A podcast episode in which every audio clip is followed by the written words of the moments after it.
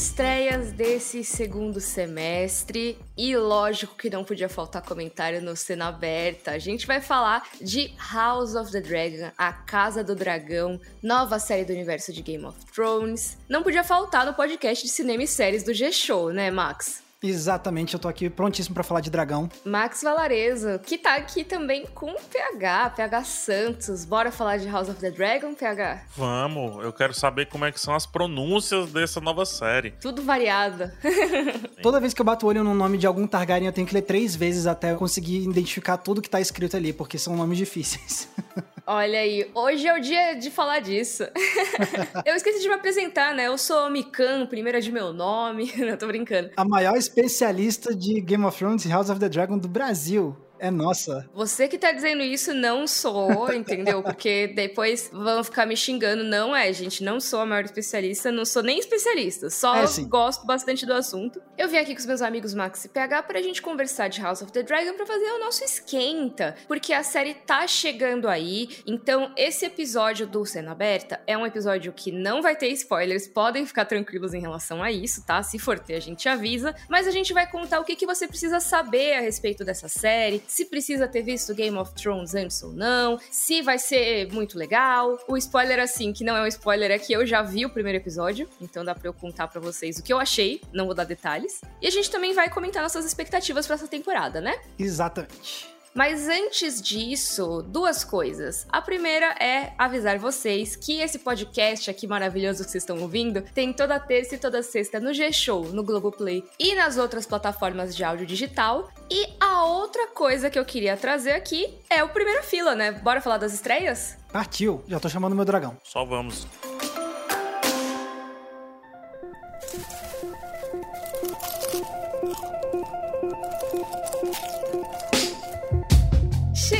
Nossa primeira fila, as estreias principais dessa semana. Começando pelos cinemas, a gente tem um filme brasileiro chamado Maior que o Mundo, que é dirigido pelo Roberto Marques, sobre um escritor com um bloqueio criativo que acaba encontrando um manuscrito e decide publicar o texto como se fosse dele. Hum, Nada legal. Que, que, será cara. que pode dar errado? Ah, meu Deus, nada pode dar errado. Pois é, exatamente. Só que aí, né, o verdadeiro autor aparece e as coisas começam a ficar complicadas, obviamente. Tem também outro filme brasileiro estreando agora, que é uma comédia chamada 45 do Segundo Tempo, com um trio de amigos que se reúne pela primeira vez depois de 40 anos. Só que esse 45 de segundo tempo do título é porque, na verdade, esse encontro depois de 40 anos é para revelar um segredo. Um dos amigos quer usar o reencontro para revelar um segredo para os outros. É, e eles usam o pretexto, é tipo, ah, vamos se reencontrar para refazer uma foto que a gente fez 40 anos atrás e tal. É, e aí no último momento, tudo vai mudar. Exatamente. E também tem uma animação estreando que é o novo filme de Dragon Ball, né? O Dragon Ball Super Super Hero, que não repetir a mesma palavra, é realmente o subtítulo do filme. Então, Super Super Hero, né? Exatamente. Que bela ideia colocar Super duas vezes. Dragon Ball Super Super Hero. Vocês que são experts em Dragon Ball, como que é o lance desse filme aí? É isso aqui, então, ó, pra quem lembra do desenho clássico de Dragon Ball Z, você tinha uma organização malvada e também que tinha em Dragon Ball normal, que era a Red Ribbon, que foi derrotada Sim. e tudo mais. Só que aí nesse filme, o que acontece? A Red Ribbon volta com dois novos androides que se denominam super-heróis, e aí eles vão atacar o Piccolo e o Gohan, e a gente então vai ver esse embate entre o Piccolo e o Gohan contra esses androides novos e ameaçadores, que se dizem ser super-heróis. Tadinhos. Às vezes eles só têm um sonho, coitados.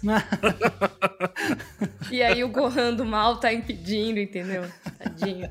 Ó, saindo do cinema, vamos para um momento Globoplay falar da firma. Temos a estreia da primeira temporada de Unbroken, Nada a Perder, uma série alemã sobre uma detetive que é raptada logo antes de dar à luz. Então, o bebê dela desaparece, né? E ela precisa fazer de tudo para encontrá-lo. O bom é que ele é detetive, né? Então, já ajuda bastante. Já ajuda muito. e também tem uma série de uma franquia consagrada que é Law and Order, Crime Organizado, a primeira temporada. Lembrando lembrando que Law and Order tem várias séries, né? E essa série derivada, ela tem o retorno de um personagem mais clássico, que é Elliot Stabler. Ele vem lá de Law and Order Special Victims Unit. Ele é um dos personagens mais celebrados e mais populares aí da franquia de Law and Order, que é interpretado pelo Christopher Meloni. Você consegue falar isso 30 vezes assim? O que, Christopher Meloni? Não, o nome da série? Law and Order Crime Organizado ou Law and Order Special Victims Unit? De novo? Os dois? parou, parou. Não vou passar vergonha. É o famoso Law and Order SVU. Pronto, Mika achou o cheat code aí pra fazer. É isso. Tem uma curiosidade sobre Law and Order. Qual? A maioria dos atores já passou pela série. Em alguma das séries. Todos os atores americanos que já existiram. É impressionante. É, É impressionante. muito louco. Todo mundo começa a carreira ou fazendo Law and Order ou fazendo aquelas séries médicas, assim, que aí tem muita rotatividade de atores pros pacientes, né? Aí os atores mirins começam tudo ali. Law and Order, plantão IAR, né? Plantão médico. Sim, IAR. Nossa, IAR começou a carreira de muita gente. E CSI, gente, Uhum. celeiro, tá? Nossa, total. É muito legal você ver, porque aí você começa a reconhecer os rostinhos, assim, da galera super jovem. Uhum. Mas ó, então, Law and Order Crime Organizado, a primeira temporada tem oito episódios e você já pode começar a ver no Globoplay. Indo agora pros outros streamings, começando pela Netflix, tem a primeira temporada da série brasileira Nada Suspeitos, que é sobre três mulheres que são enganadas pelo mesmo cara e vão na mansão dele, ele é um playboyzão, assim e tal. E quando elas vão lá, elas acabam envolvidas numa treta muito maior porque o cara parece morto. E aí, imagina quem é que vai virar as principais suspeitas, né? É, então, complicado, né? Complicado. Outra estreia da Netflix é a minissérie Echoes, sobre gêmeas idênticas que trocam de lugar em segredo. E aí uma delas desaparece. E aí? Qual que foi, na verdade? O que que tá acontecendo aqui? Parece episódio de alguma dessas comédias, mas eles pegam esse e usam numa premissa séria mesmo. E vale destacar que é uma série com a Michelle Monaghan, que ela interpreta as duas gêmeas. E tem também o Matt Boomer. Cara, eu já parei pra refletir sobre isso. Eu refleti assim, será que, por exemplo, tem o gêmeo A e o gêmeo B, certo? Hum. E aí, quando são bebês, é muito parecidinho, assim, tipo, que é gêmeo, né? Beleza. Será que o pai ou a mãe, uma vez, já passou a chamar o B de A e o A de B e inverteu ao longo da vida e ficou assim? E ficou. Pode ser. Eu aposto que todas as pessoas gêmeas já devem ter ouvido essa pergunta em algum momento da vida. Deve estar na lista de perguntas clichês. Quem tem gêmeo idêntico, conta aí pra gente com a hashtag podcast sendo aberta se já rolou de confundirem vocês ou perguntarem sobre isso, né? De assim, ah, será que já aconteceu dos seus pais trocarem e ficar por bastante tempo? Mas vai que aconteceu mesmo com alguém, né? Então a pessoa pode contar pra gente na hashtag. E eu fiquei pensando naquele filme Operação Cupido, né? Com a Lindsay Lohan, lembra? O filme que me fazia várias vezes na infância questionar se eu não tinha um irmão gêmeo perdido no mundo. Olha aí. E imagina, então, esse aqui é o Operação Cupido do mal, né? Essa série. Exatamente. E outra série aí de versões diferentes da mesma pessoa, vamos dizer assim, é He-Man e os Mestres do Universo, temporada 3. Temos aí o He-Man e o Príncipe Adam e ninguém percebe que é a mesma pessoa. Muito maravilhoso. Continuando nos streamers, tem Apple TV Plus, a primeira temporada de Bad Sisters, que é uma comédia de suspense. Essas quatro irmãs que têm uma relação bem de cumplicidade, assim, elas se cuidaram muito umas das outras depois que os pais faleceram. Passa um tempo, o marido de uma delas morre e a suspeita cai em cima das irmãs. A sinopse parece a fusão de algumas coisas que a gente acabou de falar, né? Porque tem as mulheres que viram suspeitas depois da morte de um cara, que nem no Nada Suspeitos da Netflix. Sim. e, e você tem a questão das irmãs, a gente tá falando aqui de gêmeos. Meu Deus, é tudo conectado. Não, tá um negócio das É o duas. uma. Zeitgeist. É, ou o pessoal precisa parar de morrer, ou o pessoal precisa parar de estar do lado de quem morreu. Ou parar de ter irmãos. Ai, meu Deus. Ou pararem de filmar isso. Não, não, tô brincando. Porque sempre tem um cineasta filmando, gente. Coitados. Deixa os caras, pô. Que dó. Ó, no Disney Plus a gente teve a estreia de Mulher Hulk, Defensora de Heróis. Uma das grandes estreias da semana, né? Sim, estrelada pela Tatiana Maslany, de Orphan Black. Eu, particularmente, não assisti ainda. Não sei Eu se o PH não. já chegou a assistir também. Vai ter o evento de pré-estreia depois da gravação desse episódio do podcast. Então eu ainda não vou ter assistido. Mas eu tô doida pra ver essa série pra saber qual vai ser o resultado. Porque nos trailers o pessoal tinha falado bastante mal, né? E eu tô torcendo pra não ser ruim, sabe? Eu queria que fosse legal. É, É, eu acho que assim, para quem não leu os quadrinhos da She-Hulk, eu fiz uma imersão recentemente, cara, muito, muito legal, tá? Me surpreendi muito, eu não conhecia os quadrinhos, conhecia as participações dela, tipo, quando tava nos Vingadores, uma fase ali no Quarteto Fantástico que eu li antigamente. Ela quebra super a quarta parede, né? Ela quebra a quarta parede, veio antes do Deadpool, inclusive, tá? O Deadpool pega daí, bom dizer. Ela quebra a quarta parede, ela rasga as folhas do quadrinho. O quadrinho que eu tô lendo, a fase do John Byrne, que é a sensacional She-Hulk. Gente, que legal. Então, se a série conseguir pegar um pouquinho daquela essência, pelo menos que seja um pouquinho, já vai valer. No meu canal já deve ter resenha do primeiro episódio, então qualquer coisa, o PH do futuro já resolveu a questão do PH do passado, que na verdade já é diferente desse PH do presente que sexta-feira. Olha aí, o PH já tá destruindo a página aí da quarta parede já. Exatamente. Mas tem só uma coisinha que eu quero ver se eles vão trazer, tá? Eu tava lendo o outra fase também, que é uma fase mais recente dela, depois que os quadrinhos passaram a ser documentos históricos, né? E ela usa os próprios quadrinhos dentro dos quadrinhos para defender um suspeito dentro dos quadrinhos, tá ligado? Eu amo isso, cara. É tipo a galera na série da Turma da Mônica lendo o gibi do Chico Bento, assim. Né? Então, será que ela vai conseguir fazer isso com a Marvel? Cara, se fizer, eu acho que vai ser uma parada super divertida. Brincar até com os próprios efeitos especiais. Seria sensacional. Não, e tinha que ter alguma coisa referente a falar dos estúdios, né? Porque porque essa série, tecnicamente, é a união aí, de vez, eu sei que já teve no cinema, mas é a união nas séries, do cânone da Netflix da Marvel, né? Que a gente tem aí uma participação esperada do Matt Murdock com o ator, né? Que fazia ele na série da Netflix. Então, acho que é ah, super agora legal que eu tô isso. entendendo, é porque ela é uma advogada que nem o Matt Murdock é. Uhum. Ah, agora tudo faz sentido pra mim, ok. Não, não, Max, ei, ei, corrigindo ela é a melhor advogada no Opa. universo da Marvel. o Matt Murdock foi considerado o segundo melhor advogado, já que ela protege exclusivamente os poderosos, né? Ou seja, os mutantes, os heróis e por aí vai. Então fica aí Mulher Hulk, estreia grande da semana aí do Disney Plus. E na HBO Max a gente tem A Casa do Dragão, que a gente já vai falar aqui no bloco, então vamos pular por enquanto. E aqui no Primeira Fila a gente também fala do que tá rolando aí no mundo da cultura pop, no mundo do cinema e das séries. E a gente teve o grande prêmio do cinema brasileiro. Exatamente, foi na semana passada e, assim, o resultado do grande vencedor era meio que já esperado e foi confirmado confirmado que foi Marighella, do Wagner Moura, foi o grande vencedor de melhor filme do Grande Prêmio do Cinema Brasileiro desse ano. E fora isso, a gente teve outros destaques, né? Bom, o Wagner Moura acabou vencendo o prêmio de melhor primeira direção. O Daniel Filho venceu melhor direção por O Silêncio da Chuva. E que mais? A gente teve a Dira Paz vencendo por melhor atriz em Veneza. O Rodrigo Santoro venceu o ator coadjuvante por Sete Prisioneiros. E que mais? O melhor ator foi pro seu Jorge, por Marighella. Então, assim, Marighella não foi só o grande prêmio principal, né? Ele acabou vencendo sendo também ator, primeira direção, um monte de prêmio de destaque. Então essas foram as principais novidades desse prêmio tão importante do nosso cinema que aconteceu semana passada. Lembrando que tem episódio do Cena Aberta sobre Marighella, então se você quer ouvir nossa opinião sobre o filme, vai lá conferir. E agora eu queria saber o que vocês estão assistindo. O que, que vocês têm visto esses tempos? Eu tô vendo uma das séries do momento que eu realmente não queria enrolar para assistir, que a gente até destacou no primeira fila da semana passada, que é o Em Nome do Céu, a minissérie que tá no Star Plus com o Andrew Garfield interpretando um detetive mormon que tem que investigar um, um assassinato muito horrendo que tem conexão com a família mormon mais influente do estado onde ele mora. Ó, são sete episódios, eu não vi todos, eu vi cinco dos sete, mas esses cinco eu vi numa tacada só, assim, numa maratona no final de semana. Eu acho que o fato de eu não ter parado de assistir já indica que eu tô tô gostando. Olha, viu, esse seriado tá bom. Andrew Garfield tá mandando bem na atuação, mas assim, o que eu tô achando mais interessante é como o seriado ele pega e aumenta o escopo para além da investigação e começa a trazer coisas relacionadas à história da religião mormon nos Estados Unidos e as coisas controversas que aconteceram nessa história e como isso se relaciona com o caso e como isso influencia o drama do personagem principal. Olha,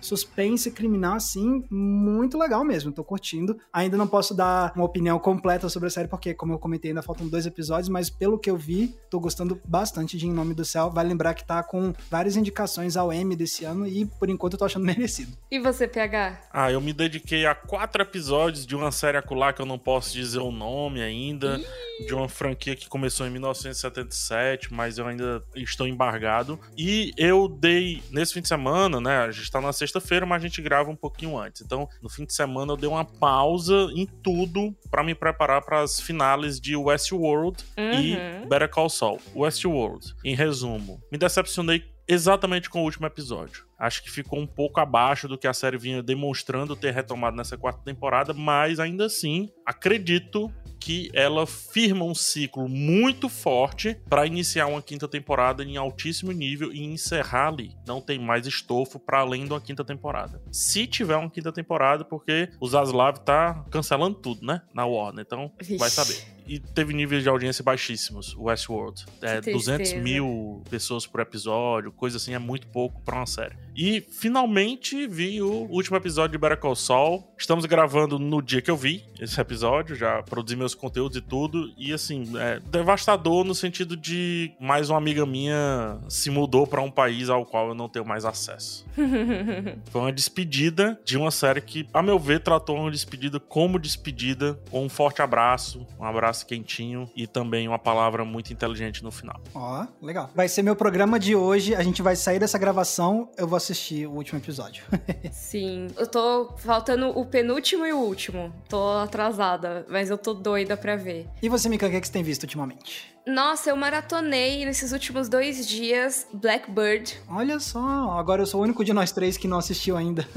Aquela música dos Beatles? Não, não, a série de prisão, reencenação de história de crimes reais e tudo mais, né? Cara, Curti, hein? Assisti inteira. Eu acho que. Uma coisinha ou outra que eu não curti tanto, mas eu gostei de acompanhar a série. Fiquei bem assim, caramba, preciso ver o próximo episódio. Teve um dia que eu fui dormir três da manhã porque eu fiquei assistindo. E a gente já comentou a sinopse dela no episódio anterior, né? De sexta-feira. O PH tava assistindo também, curtiu também, né, PH? Curti, acho que ela tem uns espacinhos a mais ali. Fico me questionando se não foi atrapalhada veementemente pela pandemia e também pela questão do Ray Liotta, né? A morte do Ray Liotta, né? Uhum. Mas ela tem alguns espacinhos que eu digo assim, tá, tu não me disse que ia entregar isso, tu tá entregando, isso é legal, mas é aquilo que tu disse que ia entregar e não entregou, é? Pois é, tem algumas partes que parece que iam se desdobrar e no fim nunca vão, né? Pois é, eu acho que ela tem uma pegada, Mika, muito legal, assim, meio Mind Hunter, sabe? O ritmo uhum. bem cadenciado, um ritmo que valoriza muito os personagens, isso eu adoro. Aquilo de você não saber se o personagem é culpado ou não, né? Você ficar nessa dúvida, toda vez mudar um pouquinho de ideia. Exato, mas é a dinâmica dela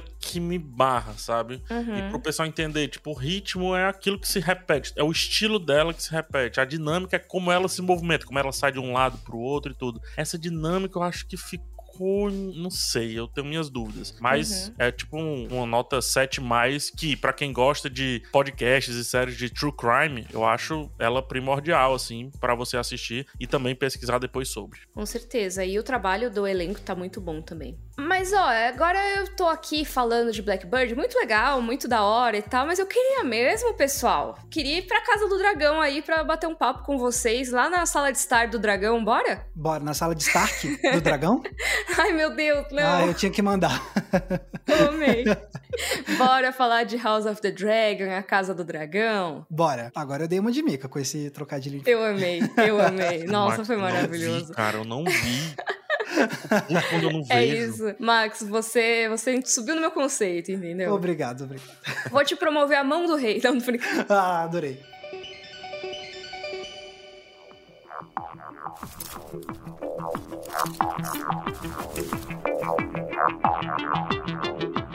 Vamos lá, pessoal, falar de A Casa do Dragão, House of the Dragon. Grande lançamento aí da HBO pra esse ano, né? E uma das séries mais esperadas, pelo menos por mim, né? Espero, não sei se ah, por vocês certeza. que estão conversando comigo, mas imagino que também, e o público. Tô vendo muito hype agora em torno dessa série por ela ser do mesmo universo de Game of Thrones, que apesar do que aconteceu no final e tudo mais, ainda é uma das séries mais relevantes que a gente teve nesses últimos anos. Então, não ia estrear em silêncio. E na verdade eu acho que o gosto amargo que muita gente sente por causa do final de Game of Thrones, na verdade é uma das coisas que deixa a gente mais empolgado pra Casa do Dragão, né? Porque é tipo, ah, terminou daquele jeito, tá, então me dá alguma outra coisa aí desse universo pra eu esquecer um pouco aquela coisa. É, e eu acho que mais do que isso, Max, a gente vai adentrar um pouco aqui na trama inicial, digamos assim, na premissa, né? Mas para quem não leu Fogo e Sangue, que é o livro no qual, pelo menos, o início da série vai se basear, né? A gente tem uma trama, Max, muito.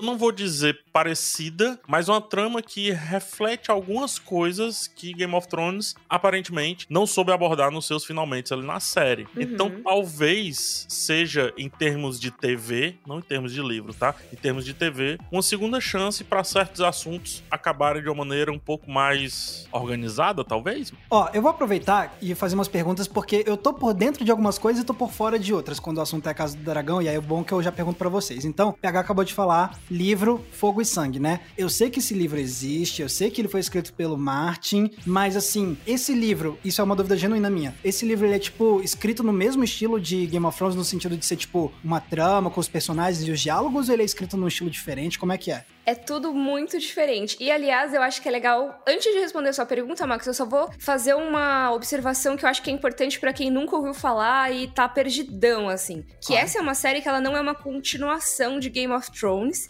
e nem é uma prequel direta, vamos dizer assim. Ela se passa uns 200 anos antes. Então, são personagens muito diferentes, tá? Eu acho que é importante dizer isso só para as pessoas não ficarem, ah, mas cadê o Jon Snow? Cadê a Daenerys? Que são os personagens aí que o público que não tá tão habituado com Game Game of Thrones, mas sabe o que é da cultura pop, né? Às vezes a pessoa vai achar que é a mesma coisa e não é. É assim, é a mesma família da Daenerys, a família Targaryen, só que séculos antes. Então, muito antes da Daenerys ou qualquer um dos outros personagens que aparecem em GOT terem nascido, tá? São os tatara, tatara, tatara, tatara, tatara. É tipo isso, exatamente. Aqui nem aquela cena de a nova do Imperador que corta e volta de cinco minutos depois tá a pessoa falando tatara, tatara, tatara, tatara. tipo isso, é bastante tempo antes. Mas é porque a Daenerys, a personagem de Game of Thrones, ela e o irmão dela, eles eram basicamente os últimos sobreviventes conhecidos dessa família que dominou o continente por muito tempo, né? Em Game of Thrones eles tinham sido depostos e a Daenerys estava tentando voltar para recuperar o trono, certo? Isso, Os dragões tinham sido extintos, né? Antigamente a família tinha dragões e tal. E aí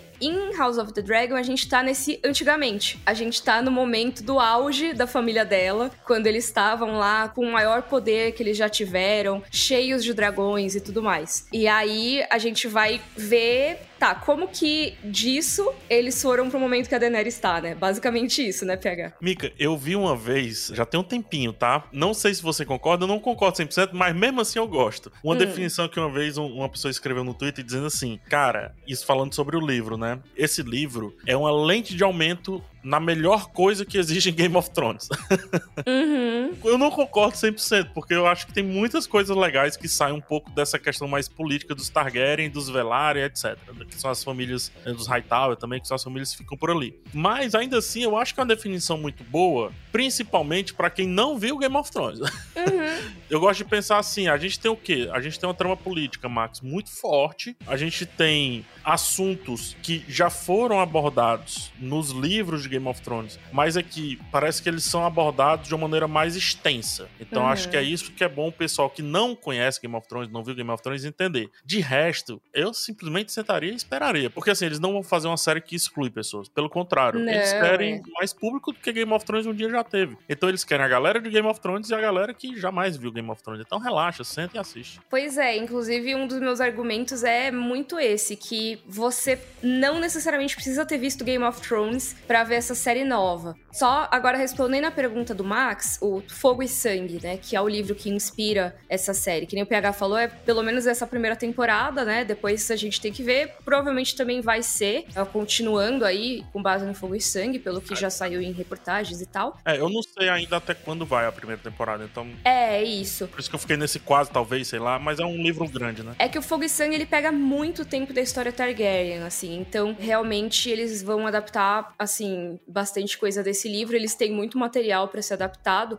Só que, assim, Game of Thrones não é baseado nesse mesmo livro. Game of Thrones é baseado nas Crônicas de Gelo e Fogo, que são escritos pelo George R. Martin, né? São livros escritos pelo George. R. Martin. E o Fogo e Sangue, ele se passa nesse mesmo universo, só que de uma forma um pouco diferente. Ele é um livro do mesmo autor que conta a história da Casa Targaryen como se ele fosse um livro de história né? Então, ah. é como se ele fosse um livro dentro do livro, sabe? Entendi. Ele tem todo um texto como se ele fosse escrito pelos mestres, que são tipo os acadêmicos, né? Uma ordem aí de estudiosos, monges barra acadêmicos e tudo mais. Seria tipo um livro que o Sam pegaria para estudar, né? Exatamente. Eu sempre falo isso. É tipo, se o Sam do Game of Thrones estivesse na biblioteca da Cidadela pegando os livros, era capaz dele encontrar esse. Na série, ele passa por um livro parecido. Ele até cita, ah, aqui tem a melhor parte das histórias do Targaryen. Tem uma parada dessa assim. Mas enfim. É, e aí, tipo, tem muito isso nas crônicas de Gelo e Fogo, né? Eles mencionam livros que existem dentro daquele Sim. universo, sabe? E aí, nesse caso, o Fogo e Sangue, ele é um relato da história dos Targaryen, escrito por mestres. E aí é legal porque no texto eles vão citando outras fontes, né? Então, ah, no livro tal tem isso aqui e diz que aconteceu de tal jeito. Ah, o mestre tal que trabalhava no castelo naquela época disse tal coisa, sabe? É como se fosse um Wikipedia de Game of Thrones. Exato. é, e aí, assim,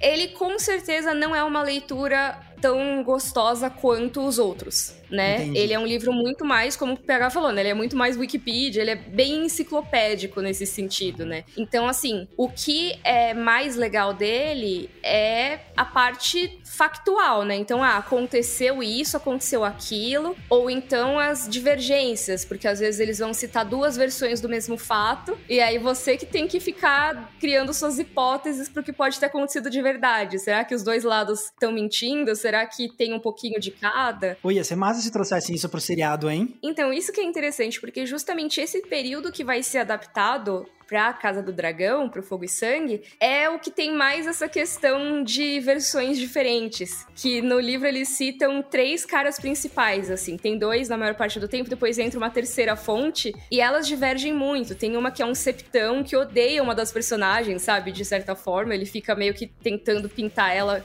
como uma pessoa pior do que aparentemente ela era. E tem outro que gostava muito dela, só que ele gosta de ficar se colocando em situações sexuais no meio da história, assim, do nada nada. então você nunca sabe quem tá exagerando, quem tá inventando, quem tá limpando a barra de outro, sabe? Bem-vindos à faculdade de História.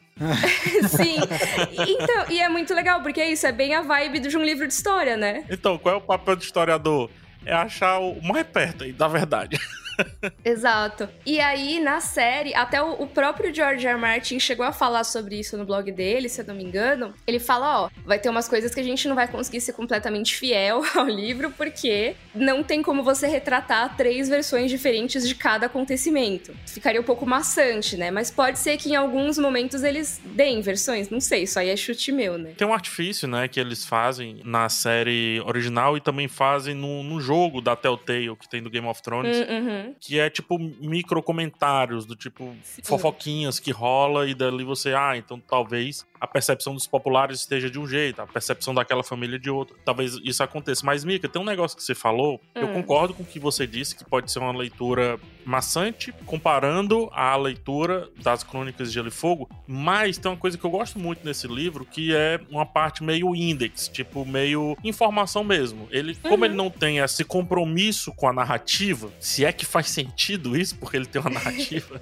mas entenda, ele não tem o um compromisso com a fluidez ali da parada, então ele pode parar e simplesmente definir os dragões. Sim, saca? Sim. Ah, o Caraxes é assim, assim, assado. Esse outro é assim, assim, assado. Esse dragão é amarelo, dourado e tal, não sei o quê. E isso para mim é muito gostoso, mas importante. Eu vim de Game of Thrones, ou seja, das Crônicas de Gelo e Fogo. Então, Sim. diferente do que eu penso da série, que a série, ela tem um material muito rico para ela poder andar sozinha e acredito também independente de Crônicas de Gelo e Fogo, o livro aí eu já acho que não. Eu já acho que não dá para ser a primeira leitura. Se é, for, é, então... não sei se vai ser tão interessante. É nesse sentido mais que eu penso, sabe, PH? Eu gosto muito. E as histórias são altamente interessantes, na minha opinião. Mas é isso, elas não são tão amigáveis, eu acho. É para quem tá chegando, sabe, do zero. E aí eu acho que a série vai ter um papel bem legal nisso, porque ela vai pegar essa parte um pouco mais árida da leitura e vai trazer a história em si, sabe? Que acho que é o que brilha mesmo, querendo pensar no livro como entretenimento, sabe? Sim, vai dramatizar mais as coisas aí sim. Exato, porque tem muitas coisas que são citadas e assim, você já imagina como isso seria legal contado em detalhes. Tipo, esse uhum. diálogo aqui que eles falam uhum. que aconteceu. Como será que ia ficar se eles colocassem todas as falas que devem ter rolado? Porque só falaram, ah, dois personagens se encontraram e discutiram. E o que que rolou nessa discussão, sabe? Você sabe o geral, mas é legal você ver o sentimento ali, né? E eu acho que a série vai trazer esse sentimento. Então, eu tô muito animada porque essa história que vai ser adaptada em House of the Dragon, esse período histórico de Westeros, é o período chamado da Dança dos Dragões. E para mim é uma das histórias mais legais que a gente tem da época dos Targaryen, assim. É uma história que, como o PH disse, pega muito do que a gente discute em Game of Thrones e traz para níveis estratosféricos, assim. É, e também um período, né, Mika, que redefiniu ou começa a redefinir o universo que a gente conhece, o contexto político que a gente conhece, as amarras uhum. da corte ou as desamarras da corte, de maneira que muda o Westeros e que futuramente um dia vai impactar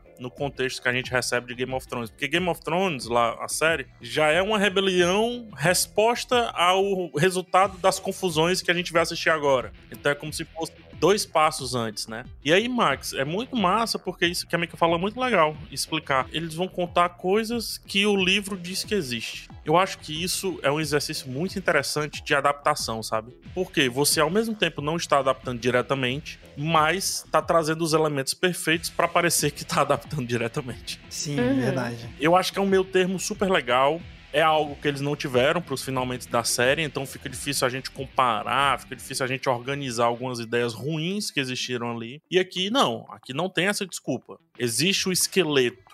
Agora, quem vai preencher esse esqueleto é você. Quem vai colocar os órgãos, a carne, etc., é a série. E aí uhum. tem um cerne aqui nessa discussão da nova série, que é simples. Uma mulher é óbvia que deveria chegar ao trono, mas não estão deixando um arrumo de macho não tá ah, deixando. Olha só. É, meio que isso. A gente falou e falou e não falou do grande conflito, né? Que é meio que isso. Porque a gente tem. Vai, eu sempre vou voltar um pouco pra Game of Thrones, porque eu acho que é importante. Por que, que a gente fala que tem muita coisa que tem em Game of Thrones e que rola aqui também de uma forma maior ainda? Game of Thrones tem a questão da sucessão do Robert, né? O Ned Stark vai lá e ele fica investigando, fica questionando aí a questão da linhagem do Robert Baratheon, que é o rei da época. E tem a Daenerys, que é a herdeira dessa dinastia que foi deposta, certo? E em House of the Dragon, a gente tem essa dinastia com o seu poder total, depois de uns 50 anos aí de prosperidade, ou seja, tá tudo bem, só que o rei tá sem herdeiros, pelo menos herdeiros diretos. Exatamente.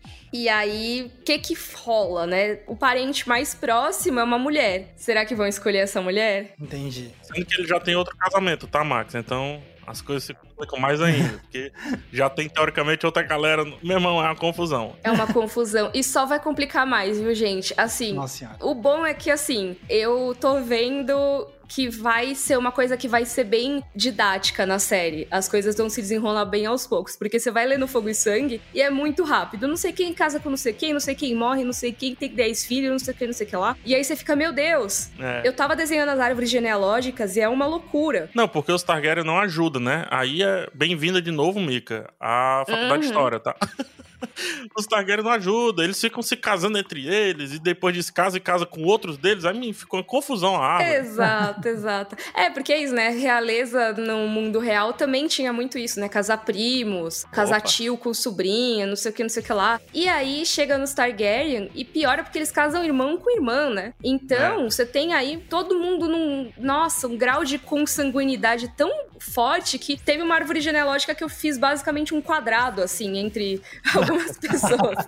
Porque não sei quem casa com a irmã, do não sei o que, com a cunhada. Tipo, é bizarro, é bizarro. Misericórdia. Ó, oh, mas vocês estavam falando sobre como é o papel dessa série dar essa preenchida na história, né? E, tipo, colocar os órgãos e o coração batendo e tal. E uma das coisas que eu acho legal é justamente trazer pra galera que tá ouvindo, esclarecer um pouco quem tá comandando nessa série, porque é aquele negócio. Uma das coisas que a galera tem facilmente para apontar quando vai falar mal do final de Game of Thrones eram os responsáveis por comandar Game of Thrones, né? Que era a dupla D&D, né?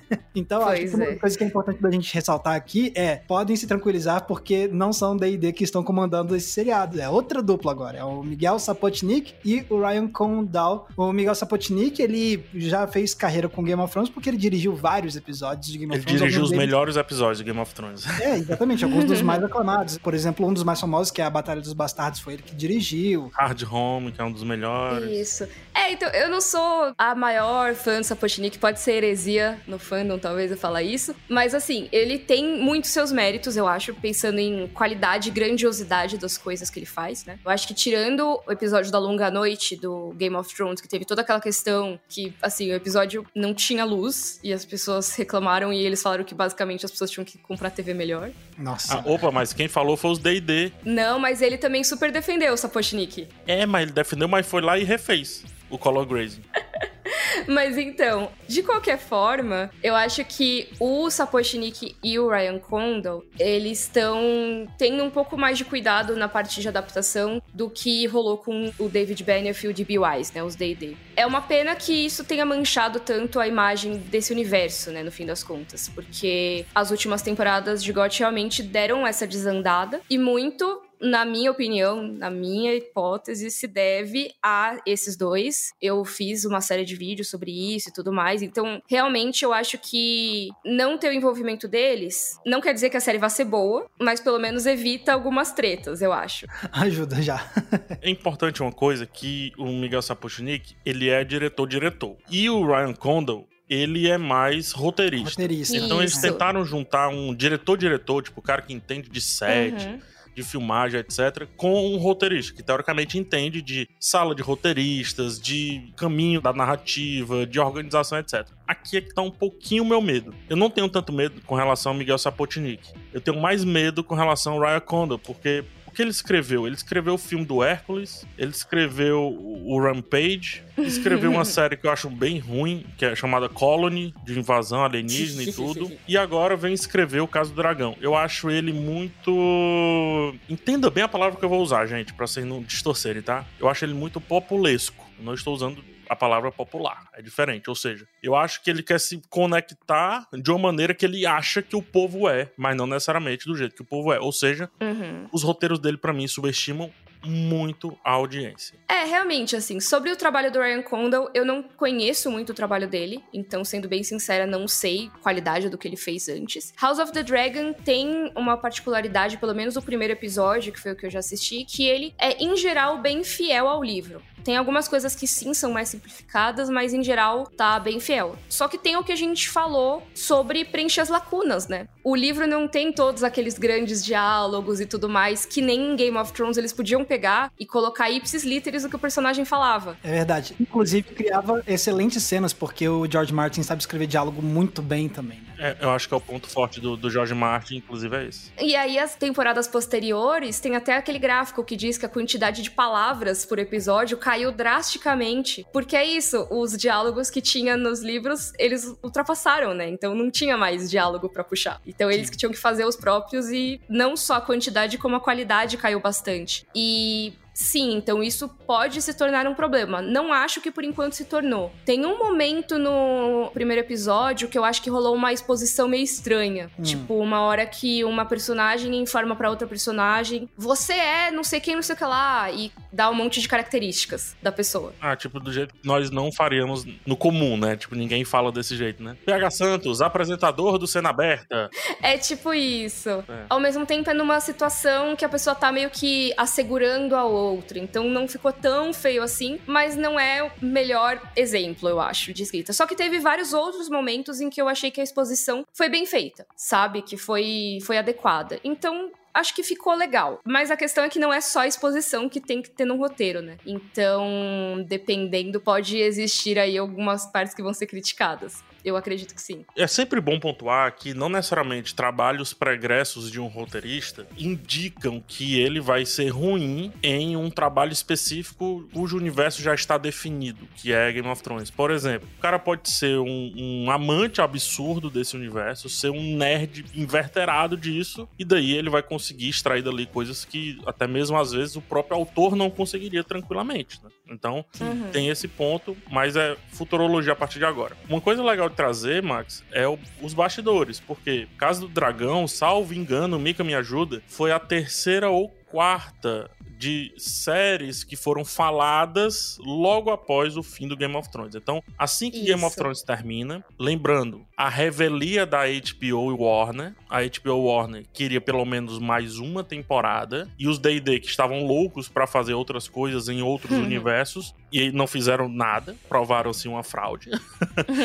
Aceleraram o processo final, beleza? Então a HBO assim que fechou as portas, saíram os D&D, ela encomendou vários pilotos. Encomendou, quando eu digo pilotos, é texto, né? Em termos de roteiro. Isso. Era tipo cinco, aí viraram quatro, depois viraram cinco de novo, alguma Exato. coisa assim. Que até o George R. Martin brincou com esse número. Que teve coisa que foi cancelada e teve coisa que voltou, Isso. teve coisa que foi acrescentada. E o que saiu aí dessa piscina foi justamente Casa do Dragão. Tem um motivo comercial muito forte, que é a questão do Targaryen, do meu ponto de vista que até mesmo a série trata mal esse sobrenome, mas mesmo assim o queridinho da série enaltece um pouco esse sobrenome, que é o Jon Snow. E eu acredito que é uma das famílias que o George Martin também escreve com mais cuidado, carinho, enfim. Na falta do adjetivo fica esses dois. E ele tá próximo. Uhum. Ele não está dentro, mas ele está próximo. Então talvez isso sejam pontos positivos aí dessa vindoura Casa do Dragão. É, eu acredito que sim. Ele não chegou a escrever roteiros para essa temporada, como ele fez nas quatro primeiras temporadas de Game of Thrones, mas você vê que ele tá bem ativo nas participações da série, sabe? Ele tem dado hum, muitas entrevistas. Sim. Hoje mesmo eu tava lendo uma entrevista que ele deu para Vanity Fair. Ele falou dos livros e falou também sobre algumas coisas que a série confirmou que ele ainda não tinha explicado nos livros, né? Umas revelações que a série vai ter que ainda não não estavam nos livros e ele meio que confirmou isso. Então, realmente dá para ver que ele tá, pelo menos nesse começo, envolvido com o projeto. Tem algumas coisas que dá para ver que ele tá mais feliz em relação à adaptação.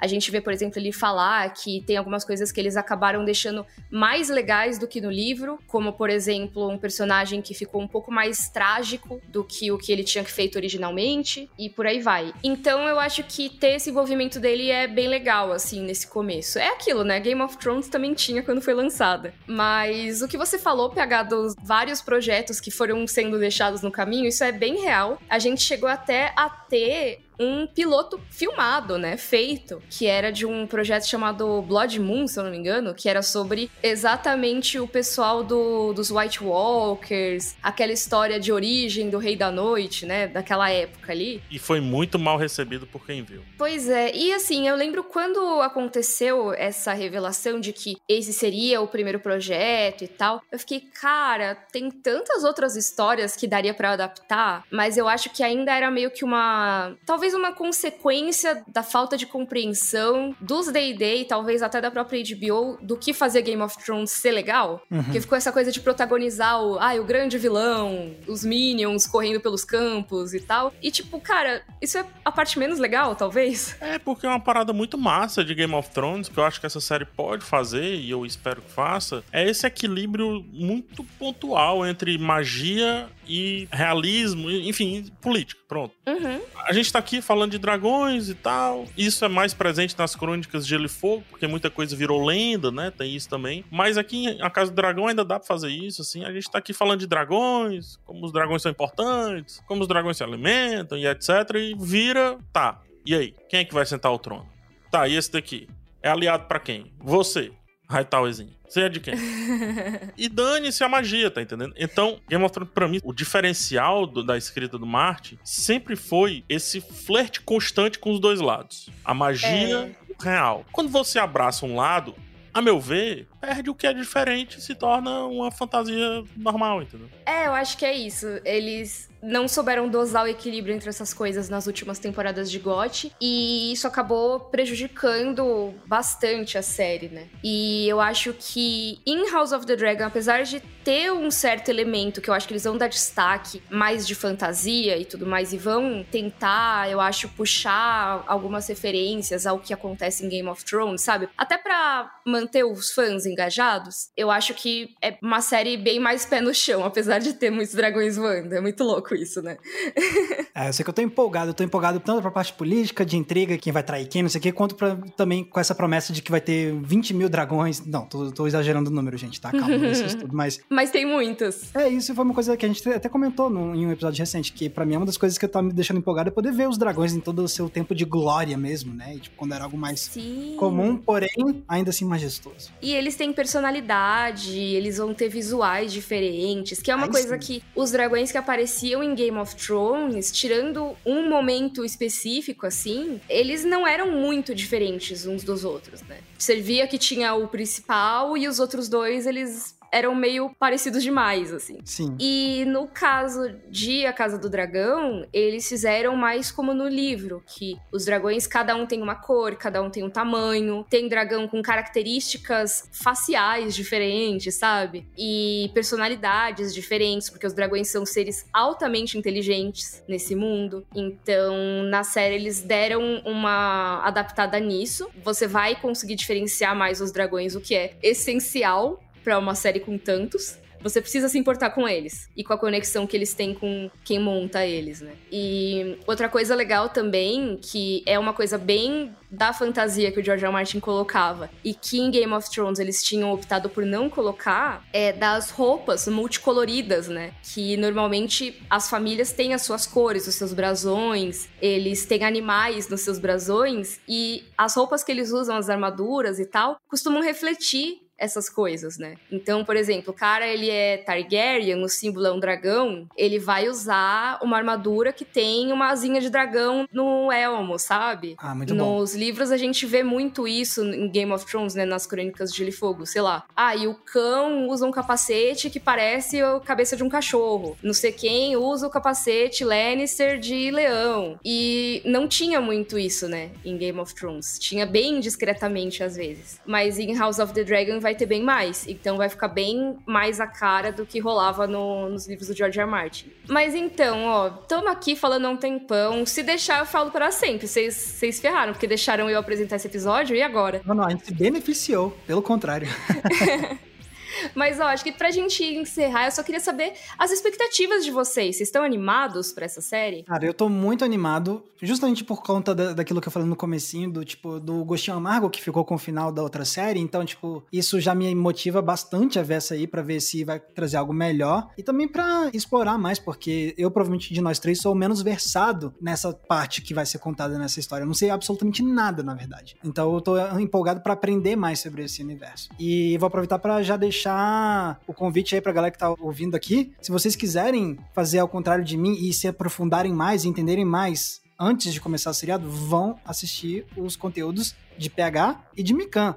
Porque se vocês não fizerem o jabá dos projetos de vocês, eu vou fazer. Olha aí! Por favor, divulguem seus projetos aí, viu? Pra galera saber que vocês vão cobrir muito esse trem.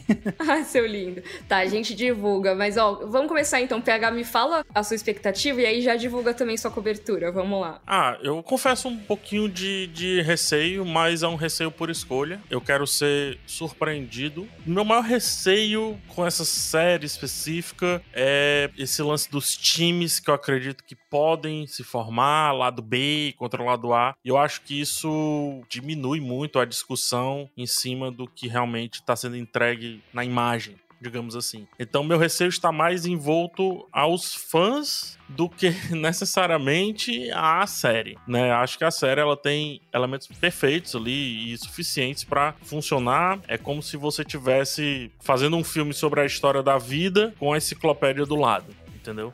Então é um pouco nesse sentido. Se eles errarem é porque eles disseram assim: não, hoje é dia de errar. Então, é só assim mesmo.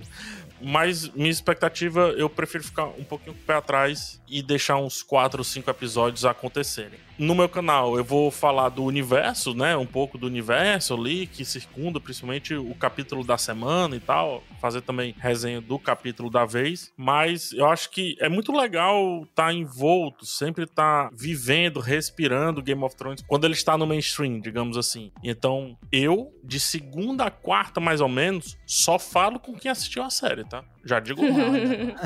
não me relaciono com pessoas que não viram. Olha lá, pré-requisito.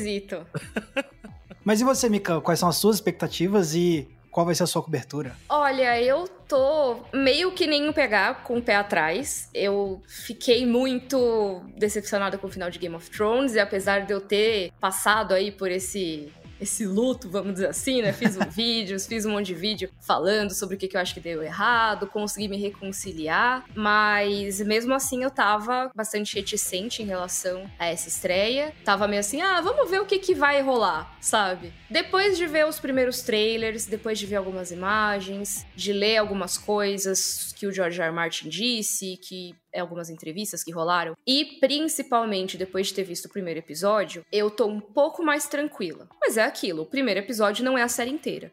É. Então, eu tô ainda esperando para ver como vão ser os próximos. Tô bem na vibe do PH de assim, ah, eu acho que eu tô um pouco mais animada, porque eu já vi o primeiro e tal, e eu tendo a ficar animada, tipo, pras coisas, sabe? Empolgar, assim. Mas não boto minha mão no fogo de dragão ainda.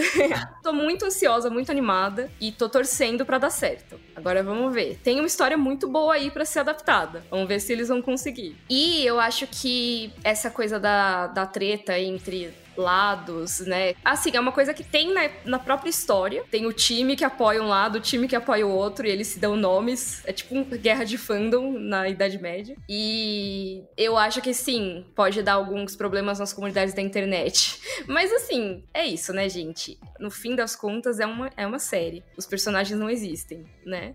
Uhum. Então, eu acho que é sempre. Que, que, nem a gente falou no episódio do fandom de Star Wars, eu acho que é sempre importante a gente ter em mente que não vale a gente brigar com pessoas de carne e osso e ofender pessoas de carne e osso por causa de personagens de ficção, sabe? Uhum. Então, é sempre bom ter isso em mente. Já rolou, já algumas atrizes da série foram atacadas, se não me engano, teve alguns ataques. Já atacaram o elenco que interpreta a Casa Valerian, porque são pessoas negras. E eu acho que isso não é legal não importa o quanto você goste do personagem e que você, por algum motivo, ache que tem algum direito sobre ele, uma pessoa de carne não tem nada a ver com isso, né? Exato. Então acho sempre bom destacar isso, né? Espero que role uma maturidade aí do fandom. E eu tô torcendo pra gente curtir a série, né? Sem ter grandes estresses com essa questão, espero, né? Sim, até porque vai fazer seu trabalho ser mais prazeroso quando você estiver fazendo toda a cobertura, né?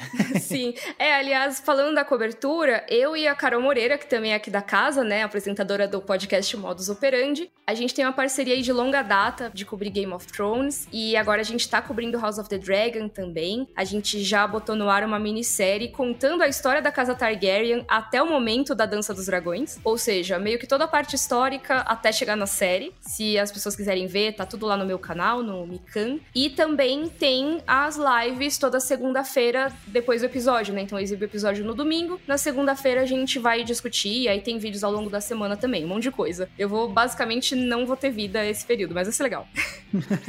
mas vamos pro nosso balcão da locadora? Vamos!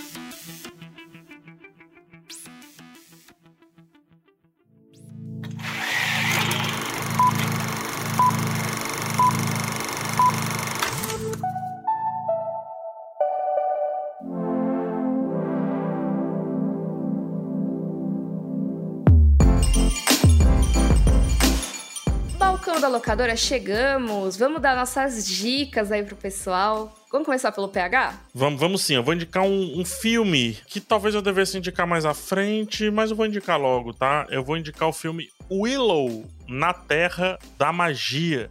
Olha filme só. dirigido por Ron Howard, filme de 1988 que conta a história de um fazendeiro e um aprendiz de mago que saem numa jornada numa terra que foi devastada por conta da magia, não só da magia, mas da magia e monstros, para salvar a vida de uma pequena princesa. E de acordo com a profecia, esse bebê pode dar fim ao reinado da Rainha Má. Então temos um, um filme de alta fantasia que já tem série prevista aí pro Disney Plus, salvo engano, assim que terminar uma série que eu não posso falar dela. Tô brincando, assim que terminar Endor. então, assim que terminar Ender, começa essa série Willow no Disney Plus e fica a dica aí do filme de 1978 disponível também no Disney Plus. Esse é um clássico da fantasia que eu ainda não assisti, que eu tenho muita vontade de ter que tomar vergonha na cara e assistir Willow. Reassisti recentemente e realmente ele fica mais clássico com o tempo. Mas é importante lembrar, 1988. Ok.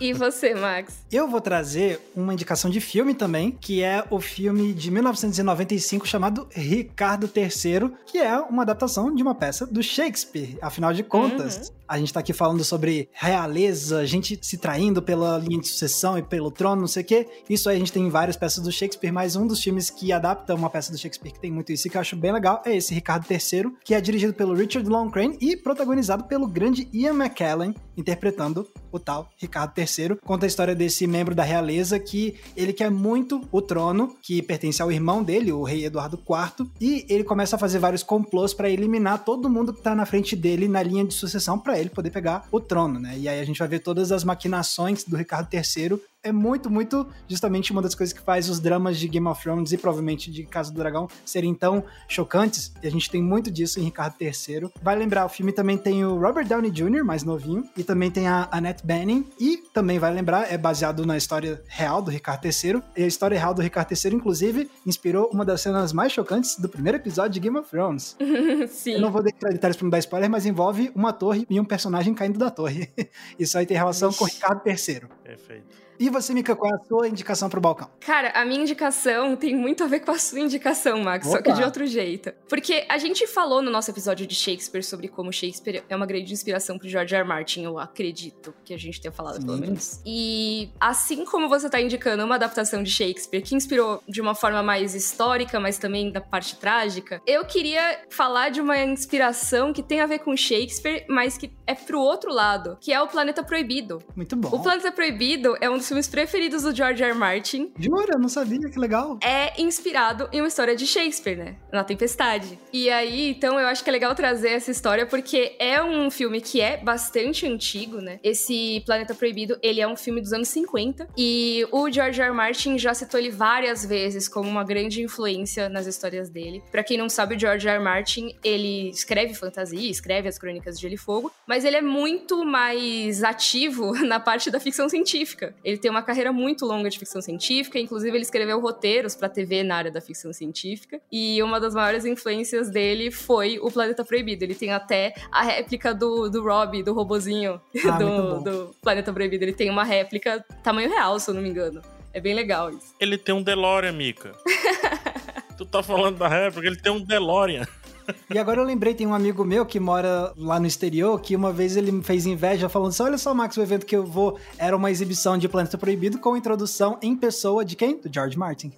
pois é, porque ele é muito fascinado Legal. por esse filme. E ele, inclusive, tem o próprio cinema, né? Ele tem o, o cinema dele. Um cinema que ele comprou que ia fechar, inclusive. Que é na cidade de Santa Fé, né? Que é onde ele mora e tudo mais. Ele comprou esse cinema, né? Como o PH falou. E aí ele faz vários eventos, ele assina livro, deixa lá pra para vender na loja do cinema. Então, o George R. Martin é muito ligado em cinema e ele curte muito o cinema de ficção científica antigo. Então, fica aí a recomendação: O Planeta Proibido.